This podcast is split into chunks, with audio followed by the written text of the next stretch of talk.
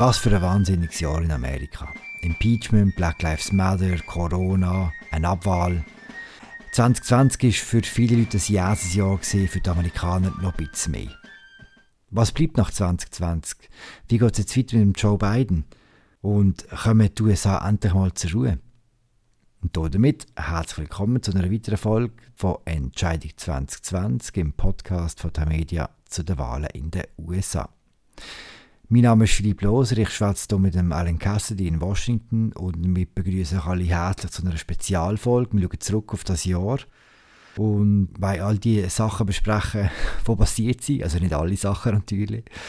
Alan, hoi, erstmal. Hoi. Ohne zu lange zu überlegen, was sind die drei Sachen, die drei Wörter, die für dich dieses Jahr in Amerika am besten beschreiben? Für mich oder für Amerika? Kannst du beides machen. Erschütterung, Erschöpfung und auch Erleichterung. Das bist aber jetzt du und Amerika wahrscheinlich, oder? Du hast gesagt, beides bitte. ich habe beides geliefert. Okay. Am Anfang hat es ja nicht so ausgesehen, als, so als würde es so ein anstrengendes Jahr werden. Wenn wir jetzt auf das ganze Jahr 2020 zurückschauen, dann müssen wir mit etwas anfangen, was schon viele Leute gar nicht mehr im Kopf haben, und zwar mit dem hier. As this vote is announced, here is the Speaker. On this vote, the yeas are 229, the nays are 198, present is 1. Article 2 is adopted. And once again, uh, Speaker Pelosi uh, warning members uh, not to react, but there she gets a, uh, a hug at, at the end of a very emotional day. President Trump has now been impeached on both counts on both articles of impeachment. Das war ein recht historischer Moment, den wir hier gehört haben. Das war Nancy Pelosi, die das Resultat für die Impeachment-Abstimmung verkündet hat. Alan, kannst du dich erinnern, wann das war und äh, kannst du uns ein bisschen zurückführen zu diesem Moment? Es war vor genau einem Jahr, Dezember 2019, auch wenn es sich so anfühlt wie Dezember 1919, wo der News-Zyklus auch schon wahnsinnig war, aber nur halb. Und ja, das ist der eine Teil vom Impeachment-Verfahren, wo das Repräsentantenhaus quasi gefunden hat, der Trump hat Machtmissbrauch gegangen und ihn darum angeklagt hat. Und im Januar hat sie hier in Washington eigentlich so damit angefangen, dass eben der zweite Teil angefangen hat, da der Senat darüber befunden hat, ob der Trump äh, schuldig ist und muss quasi aus dem Amt enthoben werden. Hm. Wenn man es jetzt im Rückblick anschaut, ist ja das etwas, was vor einem Jahr wahnsinnig groß war, auch historisch, eine historische Dimension hatte, das Impeachment. Wenn man jetzt zurückschaut, hat das ganze Verfahren, die Institution Impeachment ziemlich abgewertet, oder? Ja, vielleicht schon. Also ich glaube, man muss ein bisschen damit anfangen, dass man sagen muss, um was es gegangen ist. Oder? Also, ich meine, Demokraten haben ja im Kern den Trump dafür bestrafen mit dem Impeachment, dass er seine Macht missbraucht hat, äh, wo er versucht hat, die Ukraine für seinen Wahlkampf einzuspannen. Und das hat im Rückblick ein bisschen etwas Zufälliges, finde ich, weil ja der Trump in seinen vier Jahren einen ganzen Haufen Grenzen überschritten hat und Sachen gemacht hat, die eigentlich jenseitig sind. Aber ich glaube immer noch, Demokraten haben eigentlich politisch gar keine andere Wahl gehabt. Und wenn man jetzt aber schaut, was damit rausgekommen ist, dann kommen wir zu dem, was du meinst. Oder? Also, es war eigentlich von Anfang an klar gewesen, dass der Trump nicht wird vom, aus dem Amt enthoben werden, weil die Republikaner im Senat nie würden mitmachen Und von dem her hat es sich von Anfang an ja auch ein bisschen so angefühlt, nicht als jetzt der schwere, staatstragende Akt, wo das Impeachment sein sollte, so ein Jahrhundertding, oder? Sondern einfach ein bisschen als Fortsetzung vom üblichen Parteienkrieg mit anderen Mitteln. Und darum, ja, du hast gesagt, Entwertung, ich glaube, es ist schon ein bisschen das, ja. Ähm, mm. Ich wäre jetzt übrigens auch nicht überrascht, wenn, wenn in den nächsten Jahren die Republikaner falls sie dann bei der Zwischenwahl ein Repräsentantenhaus zurückerobern, wenn sie selber würden irgendwie gegen das Impeachment-Verfahren gegen Biden zumindest fordern, oder? Also es ist schon so, man das ein bisschen, es ist jetzt einfach ein bisschen abgestumpft als Waffe. Ich kann mich gut erinnern an, an ganz viele Kommentare im Januar und dort hat es geheißen, der Trump hat zwar das Impeachment am Schluss überstanden und er ist Präsident geblieben, aber er wird für immer den Schandfleck mit sich tragen, dass er ein Präsident war, der impeached worden ist oder das Impeachment-Verfahren durchstehen Von dem ist auch nicht so viel geblieben, muss man sagen, oder? Nein. also im Wahlkampf ist es, ist es wirklich nie ein Thema gewesen. In, kein, in, in keinem Wahlkampfauftritt, den ich gesehen habe oder verfolgt habe. Ich glaube, vielleicht wäre es anders gewesen, wenn, wenn Corona nicht passiert wäre, wo quasi halt wirklich alles zu einer monothematischen Veranstaltung gemacht hat. Vielleicht wäre es dann noch ein bisschen auftaucht, aber allzu groß auch nicht. Was, aber, was man auch muss sagen, also das, was du sagst, stimmt, oder? Ich meine, ich habe ja auch so etwas geschrieben, äh, aber man muss auch sagen, das andere, das konservative Gegenargument ist halt auch nicht eingetroffen, nämlich, dass das Impeachment Demokraten, den Demokraten zum Verhängnis wird und dass sich dann äh, quasi alle rächen an den Demokraten. Ich meine, das ist so auch nicht passiert. Mhm. Ich glaube, die Wahrheit ist, es hat wirklich, in, jetzt, wenn man einfach die Wahlen anschaut, dann hat es wahrscheinlich gar nicht viel bewegt. Hm, du gibst Stichwort Wahlen, weil parallel zu dem ganzen Impeachment-Verfahren hat am Anfang des Jahres die Demokratische Partei angefangen, äh, ihre Kandidaten auszumehren gegeneinander. Und zwar ganz am Anfang ist das in Iowa gewesen, oder Iowa Caucus stattgefunden hat, quasi die allererste, äh, die allererste Runde in dem demokratischen Präsidentschaftsrennen. Und dort, man kann sich auch fast nicht mehr erinnern, ist auch recht lustiges Zeug passiert. Wir hören schnell rein. What I want to do today, three days late, is to thank the people of Iowa for the very strong victory they gave us at the Iowa caucuses on Monday night. Das ist Bernie Sanders, der nach dem Caucus, der total chaotisch verlaufen ist, gesagt hat, er hat gewonnen. Ja, er hat ein bisschen wie der Trump später, oder, Alan? ja, kann man sagen. Der Pete Buttigieg hat es ja ähnlich gemacht, auch der dann tatsächlich gewonnen hat. Der hat sich auch sehr schnell in der Wahlnacht angestellt, noch bevor die Resultate da sind und hat gesagt, äh, gemäß seinen Rechnungen hat er gewonnen. Ja, es, es ist eine peinliche Veranstaltung. Fast ein Jahr lang hat alles in Amerika auf die Vorwahl in Iowa gestartet, mit ihrem archaischen äh, System, mit diesen alten Regeln, dem Caucus. Und dann das, oder, das Zählchaos, unter anderem ja, weil, weil eine neue App zusammengebrochen ist. Und ähm, ja, es ist äh, nicht ein gutes Bild, das die Demokraten dort als Partei abgegeben haben. Mhm. Was hat der ganze Vorwahlkampf mit der Demokratischen Partei als Ganzes gemacht im Rückblick?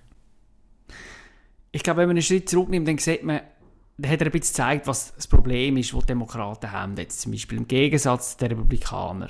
Die haben ja eine relativ homogene Basis, eine weisse, evangelikale, konservative Wählerschaft, wo in dem Sinne auch eigentlich einfacher zu bedienen ist. Und Demokraten, die müssen eben viel breitere Schichten ansprechen, von quasi eher gesellschaftspolitisch konservativen Schwarzen bis hin zu eben überstädtischen, über äh, hippen äh, anderen Kreisen, oder? Es ist einfach eine sehr, eine sehr heterogene Wählerschaft und entsprechend breit ist am Anfang auch das Bewerberfeld gewesen. Ähm, und am Schluss ja, hat, hat, wir haben das ja begleitet, am Schluss das hat sich ja alles ein bisschen den Abend aussortiert, oder? Und am Schluss ist es dann ja auf den Flügelkampf ein bisschen rausgelaufen, der progressive Teil von der Partei mit dem Bernie Sanders, mit der Elizabeth Warren gegen, gegen die moderaten Leute, Biden, Buttigieg ein bisschen, dann sind noch ein paar andere gekommen, Bloomberg und so, weiß man auch fast nicht mehr. Und das ist am Schluss das, was in Erinnerung bleibt. Und, und am Schluss gewonnen hat der Biden, ja, wie wir wissen. Mm am Schluss hat äh, der Joe Biden und mit ihm die Moderaten zwar gewonnen, aber kann man nicht trotzdem sagen, dass es die ganze Partei nach links gezogen hat während dem Prozess und dass man das bis heute spürt. Doch, ich glaube, das ist unbestreitbar. Also schon im Wahlkampf ist ja wirklich aufgefallen, wie sich viele demokratische Kandidaten quasi ständig entschuldigt haben für, für einen Obama, für die Obama-Präsidentschaft. Wenn man mich zugelassen haben wir gemeint, äh, das ist ein verkappter Rechtsradikaler gewesen, äh, mit seiner Politik. Äh, oder mindestens ein verkappter Republikaner, um es nett zu sagen. Und das ist ständig ein, ein Thema gewesen. Man hat an dem gemerkt, dass sich die Partei in den letzten Jahren wirklich schon nach links bewegt hat, schon vor dem Wahlkampf. Und der beiden der nimmt jetzt, der hat jetzt Positionen in seinem Programm, äh, wo er quasi deutlich links steht. Also von dem, wo er selber und Obama vor acht Jahren gestanden sind, aber auch, er ist ja deutlich linker jetzt als, oder progressiver, wie man es will nennen, als Hillary Clinton, zum Beispiel in der Klimapolitik was er von all dem denn umsetzt, jetzt wo er an der Macht ist oder bald an der Macht ist, angesichts von, eben, äh, ja, wir reden vielleicht nachher noch darüber, eben mit dem Senat, wo er alle nicht Mehrheit hat, etc. Das ist eine andere Frage, aber ich glaube, sowohl im Grundton wie auch in vielen zentralen politischen Fragen hat sich die Partei nach links bewegt. Auf der anderen Seite, bei den Republikanern haben wir ja währenddessen können die gegenläufige Entwicklung beobachten, dass die sich ziemlich nach rechts orientiert haben. Ja, und zwar nicht nur in diesem Jahr. Oder? Also, das ist eigentlich ein guter Punkt. Wenn man sagt, dass Demokraten sich nach links bewegt, dann muss man immer ein die Relationen wahren. Wenn man schaut, die letzten 20, 30 Jahre, ein bisschen historisch Spiegel, wer sich vor allem bewegt hat, sind die Republikaner. Die sind ganz hart nach rechts. Die vertreten heute, wenn man so vergleichende Studien anschaut, dann sieht man, dass die eigentlich das ist nicht mehr unbedingt eine Mitte-Rechtspartei, Moderate, wie sie lange war, die ist dort quasi in vielem näher bei einer AfD oder einem, äh, ja, wirklich in einer Rechtspartei hm. in vielen zentralen Punkten. Also es ist schon so, die, die, die es ist nicht gleichmäßig verlaufen, die Polarisierung. Aber das heißt nicht, dass Demokraten nicht schon auch nach links gegangen sind. Wir sind jetzt etwa im Frühling, Corona ist schon in Full Swing, äh, das schwätzen wir aber nachher. Was dann Ende Mai passiert ist, war wahrscheinlich das Thema gewesen, das alles überschattet hat, ohne das Virus. Und zwar beide Parteien, der ganze politische Betrieb, der, der gesellschaftliche Betrieb. Kommen wir hören schnell rein, das ist jetzt paar Momente, die nicht so schön sind. I can't breathe. Please, the knee in my dick. I can't breathe shit. Bro, get up, get in the car, man. I will. Get up, get in the car. I can't move. I've been waiting the whole time, man. Get up, get in the car. Mama. Get up and get Mama. in the car right. I can't. Das war George Floyd, kurz vor seinem Tod. Er ist Ende Mai äh, gestorben bei einer Festnahme durch Polizisten in Minneapolis. Polizist hat ihm das Knie auf den Hals gedrückt und der Tod hat recht viel ausgelöst. Spürt man heute, nach all dem, nach dem Dreivierteljahr, spürt man heute noch etwas von dieser Dynamik, die dort im Sommer durch ganz Amerika äh, gefeckt ist? Also klar, natürlich hat sich alles ein bisschen abgekühlt, oder? Also hat nicht mehr jeden Tag und jedes Wochenende riesige Proteste. Aber man spürt um es auf jeden Fall. Also man sieht es an banalen Sachen. Oder? Also Washington, wo ich lebe, oder auch die Umgebung, ist, ist immer noch voller Black Lives Matter, Schilder, Fahnen, ähm, Graffitis, alles Mögliche. Es gibt auch immer noch regelmäßig Protestaktionen, auch vor in der Nähe vom Weißen Haus. Also es ist immer noch da, so wie als Grundton. Und auch ähm, in, der, in der Debatte, in der politischen Debatte kommt das Thema immer wieder auf. Und ich meine, ja, also man sieht ja auch leider, es ist jetzt auch nicht so, dass es äh, keine Fälle mehr gegeben hat seit, seit dem Frühling, oder? Von, von Schwarzen, die durch Polizeieinsätze getötet worden sind. Gerade, letztes ist wieder in Ohio ein Mann verschossen worden, weil die Polizei einen anderen gesucht hat und dann ihn und dann der Falsche verschossen hat. Ja. Also es ist ja nicht so, dass, es dass das Problem weg wäre.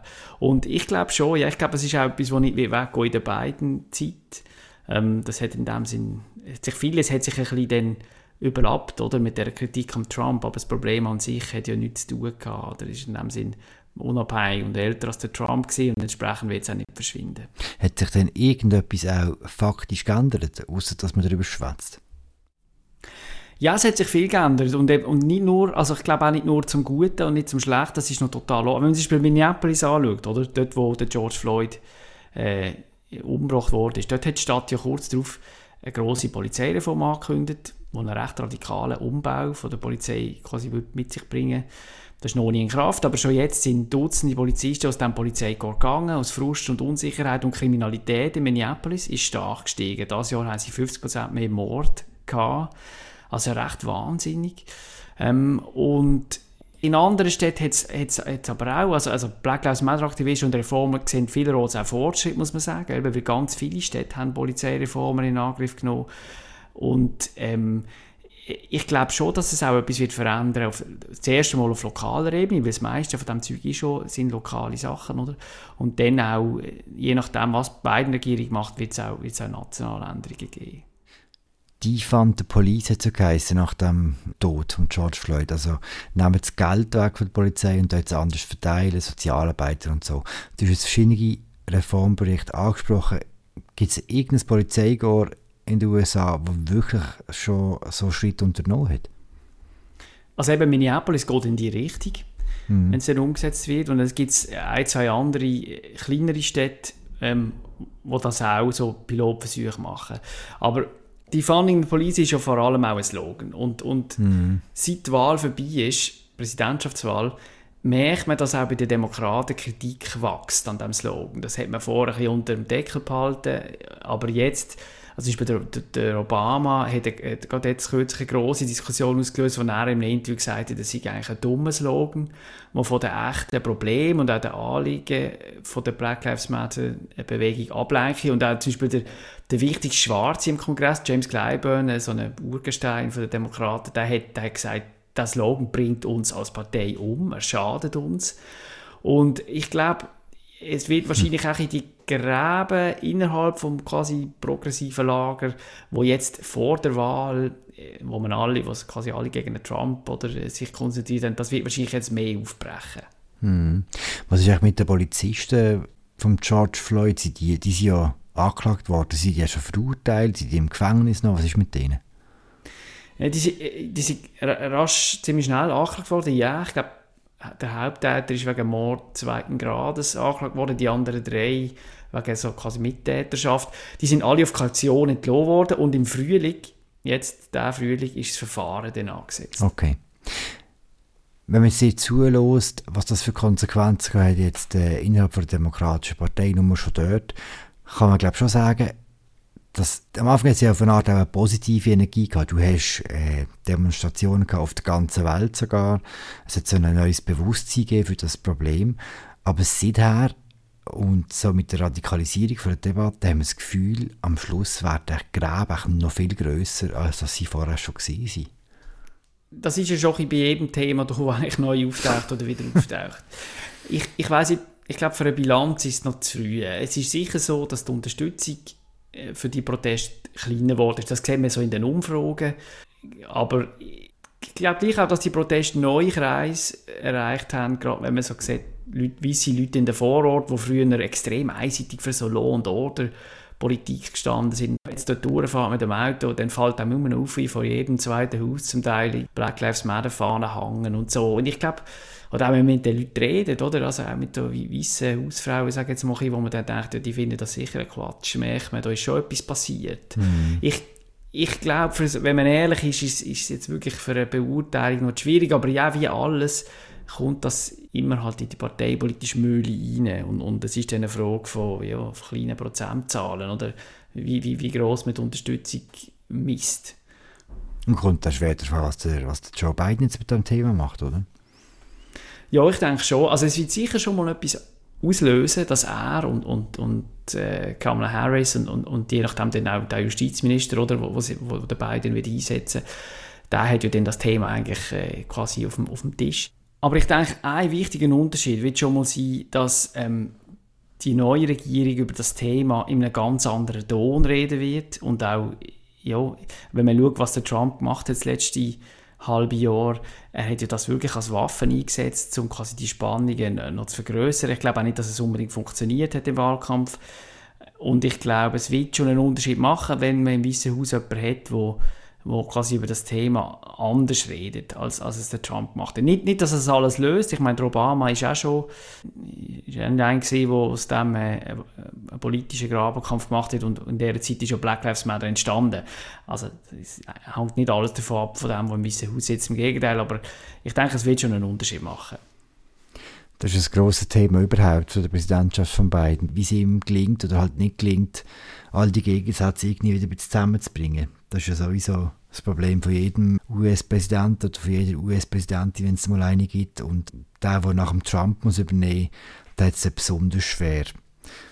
Und damit, wenn wir das Thema nochmal wechseln, wir, haben, wir haben recht wenig so richtig über Trump geschwätzt und wir fangen jetzt damit an.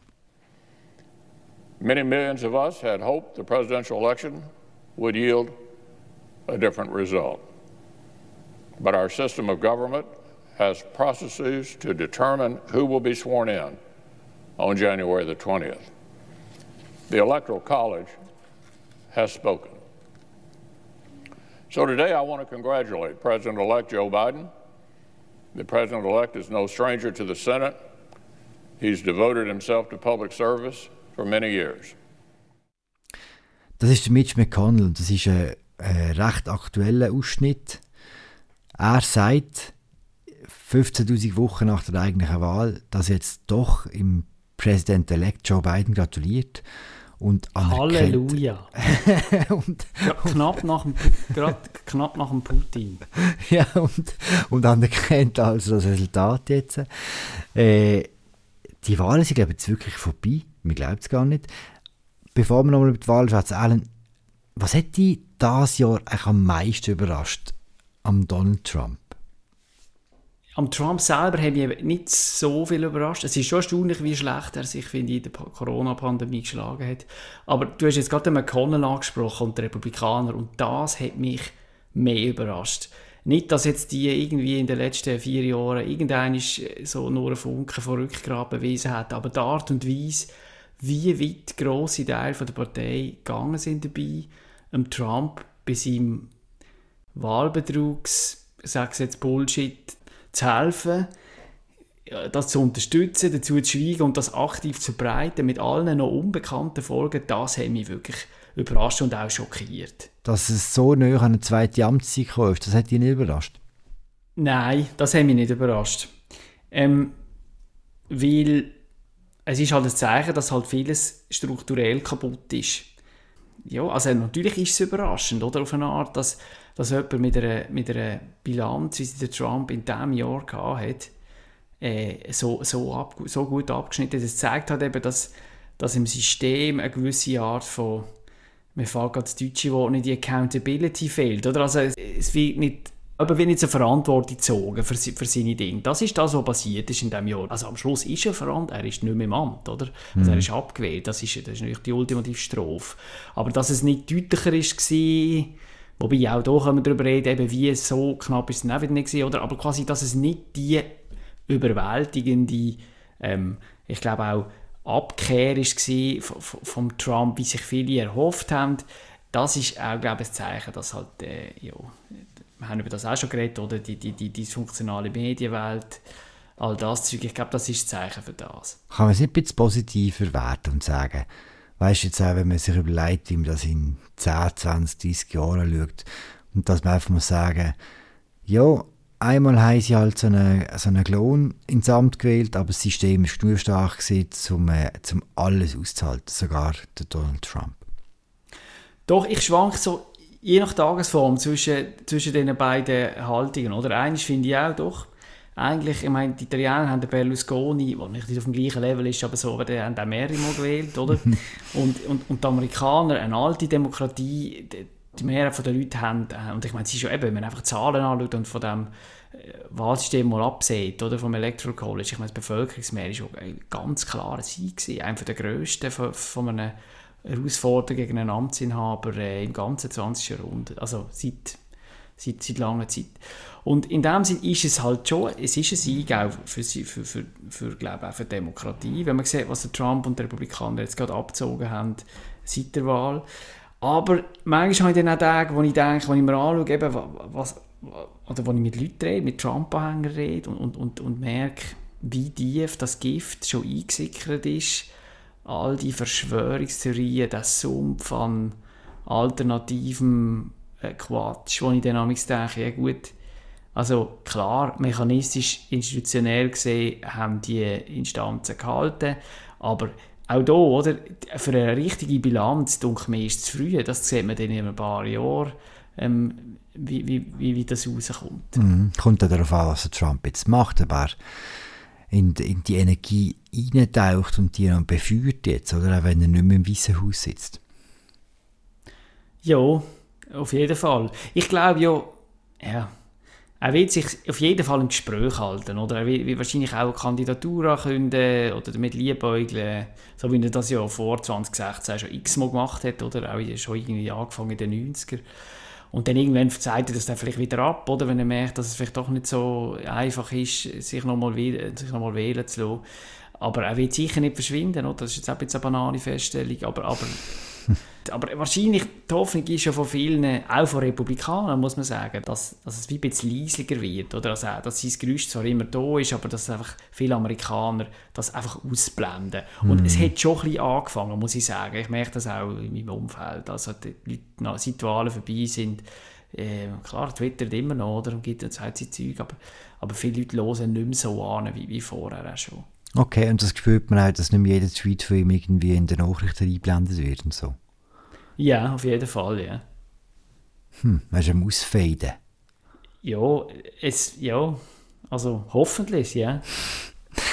Ernsthaft, wenn, wenn, man, wenn man schaut, was er macht mit dieser Wahl und mit, mit diesen Angriff auf, äh, auf, auf, auf das Wahlsystem und damit auf Demokratie, finde ich, ist es nicht eine Frage von links, rechts, konservativ, liberal. Da geht es einfach um Grundsätze, oder? Grundsätze von der Demokratie. Da muss man, das, und es gibt ja auch viele Konservative, die das ablehnen. Die mhm. sagen es einfach nicht immer alle so laut und so, gerade wenn sie gewählte, wenn sie in Ämtern sitzen. Aber die wissen schon, dass das nicht gesund ist. Und ich glaube, darum, hoffentlich, ja, fädet da Teil von Trump ein bisschen aus. Vielleicht macht er es ja anders, vielleicht anerkennen sie die Niederlage und quasi starten quasi in Anführungszeichen auf normalen Grundlagen einen neuen Versuch. Und das ist dann auch wieder etwas anderes, oder? Das ist sein Recht. Aber ähm, wenn er so quasi unter Absingen wüster Lieder äh, das Schlachtfeld verlässt, ist es einfach, ich glaube, für niemanden gesund. Hm. Kürzlich sind die ersten Impfdosen verteilt worden, ausgeliefert worden in, in Amerika, nach einer wahnsinnigen schnellen Produktionszeit und Entwicklungszeit. Tut das, das ganze Bild von Trump und seiner Corona-Bewältigung noch verbessern jetzt am Schluss? Ja, ich glaube schon, ja. Mit der Zeit, also wahrscheinlich dann auch rückblickend schon, wenn man jetzt alles aus der Distanz anschaut. Mir ist ehrlich gesagt ein bisschen ein Rätsel, warum er zum Beispiel diese Woche eben, das ist jetzt gerade, wir nehmen das auf den Tag, nachdem da die erste Amerikanerin geimpft wurde. Und eigentlich haben wir können denken, dass er ansteht und, und sich äh, feiern für das, für mhm. den Erfolg, was auch sein gutes Recht wäre mhm. und was ihm, glaube auch niemand würde verübeln. Mhm. Aber hat, Aber, hat er mir äh, schon die Spritze gegeben wahrscheinlich, oder? ja, ja, vielleicht sogar, ja. Aber ja, er hat das nicht gemacht. Er hat quasi seinen, Gesundheitsminister geschickt an den einen Termin. Hm und äh, hat glaube eins bis halb, äh, halb ein bisschen lahmiges Tweet verschickt. Er scheint sich aber nicht mehr für das zu interessieren. Nur noch Wahlbetrug, Wahlbetrug, Wahlbetrug äh, dabei. Eben, es ist ein Erfolg und, und es ist lustig, wenn man, wenn man in die konservativen Medien schaut, die tun noch immer jetzt so ein bisschen, gewisse Stimmen sagen, ja, sie sagen, bitte gang jetzt, und dann sagen sie, du kannst dich doch auf die Schulter klopfen für, für, die, für den Impfstoff und so, was ja auch ein Stück weit stimmt, aber er scheint das äh, irgendwie anders zu sehen. Hm. Dabei muss man wahrscheinlich sagen, im Rückblick ist das eine seiner grössten Leistungen in diesen vier Jahren. Wahrscheinlich schon, ja. Also ich verstand von der wissenschaftlichen Dimension zu wenig, oder? aber nach allem, was ich verstand, ist der Effort, wo, wo seine Regierung in die Unterstützung von der Impfstoffforschung, Entwicklung und Produktion gesteckt hat, äh, ein Erfolg. Ja. Was letztes Mal ein Demokrat an, äh, an die Macht kam, ist 2008 der Obama, hat die grösste Wirtschaftskrise zur Zeit gegeben. Joe Biden, zwölf Jahre später, sieht es ziemlich ähnlich aus. Wie viele Chancen gibt es dem Biden, dass er durch die Krise irgendwie durchkommt?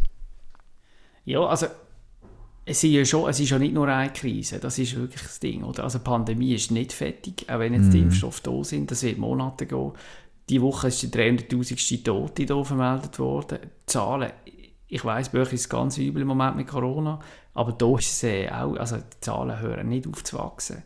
Und ähm, das wird Monate gehen trotzdem, oder, bis sich das dann irgendwie beruhigt. Also der Winter ist noch lang. Dann hat man die Wirtschaftskrise, die aus dem entstanden ist. Ende Jahr laufen hier äh, weitere Massnahmen aus, also Unterstützung, zum Beispiel der Schutz vor quasi, dass die Leute auf die Straße gestellt werden, weil sie die Miete nicht können zahlen können. Auch weitere Unterstützung, also Arbeitslosengeld, das läuft auch aus und der Kongress scheint nicht in der Lage zu sein, äh, sich zu einigen. Also es ist ja schon absurd. Ich meine, es ist schneller gegangen, einen Impfstoff zu entwickeln für einen neuen Coronavirus, als, das, als der Kongress ähm, geschafft hat, sich zu einigen nochmal auf ein Hilfspaket. Das sagt eigentlich schon ziemlich viel aus über die Dysfunktionalität in Washington. Hm. Und das ist das Zweite. Und dann haben wir einfach eben das, was wir jetzt vorgestern besprochen haben, dass, dass, dass die, die Grundstimmung, das kaputte Vertrauen auch der, der, die Wolke von Illegitimität, die zu Recht oder zu Unrecht, also zu Unrecht muss man sagen, über den beiden wird hängen, nach diesen Wahlbetrugsvorwürfen. Und ja, das wird nicht einfach. Und dann kommt noch dazu, eben, dass, dass er quasi regieren muss mit großer Wahrscheinlichkeit gegen einen Senat, wo, wo in republikanischer, republikanischer Hand wird, wird bleiben. Und auch im Repräsentantenhaus ist die Mehrheit der Demokraten nicht mehr gross. Also es wird sicher nicht einfach. Hm. Sag mal, ist irgendetwas auch richtig gut gewesen 2020 in Amerika? Ähm, ja, kleine Sachen schon, glaube ich. Ja. Also, ich glaube, das, was für alle gilt, überall in dieser Pandemie, ich glaube, viele Leute haben irgendwie äh, ihre Prioritäten vielleicht ein bisschen neu gesetzt. Es gilt auch für ein, zwei Amerikaner, die ich kenne, die totale Workaholics sind, wo, äh, wo ich irgendwie gemerkt habe, irgendwie, die interessieren sich jetzt ein bisschen für anderes wieder. Und ich glaube, zum Beispiel in unserer Nachbarschaft merkt man, das ist, wir sind jetzt hier seit drei Jahren und das ist lang, ist das ein bisschen eine anonyme Geschichte hier, ähm, im Stadtquartier und, und seit der Pandemie gibt es sehr viele Kontakte, sehr viele Gespräche, sehr viel, man, man, fragt, man fragt sich gegenseitig um Hilfe, man redet viel mehr zusammen, man nimmt einfach mehr am, am Leben teil irgendwie.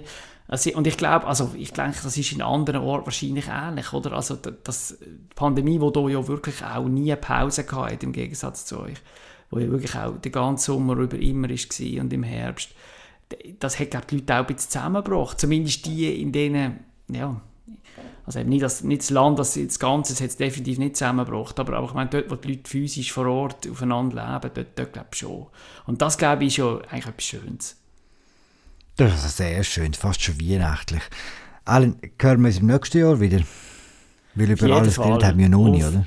Nein, haben wir nicht, und wir hören uns wieder. Und ja, ich wünsche allen Zuhörern auch mal, damit ich das auch mal sagen kann, einen guten Rutsch. Und danke immer fürs Zuhören und die vielen Rückmeldungen.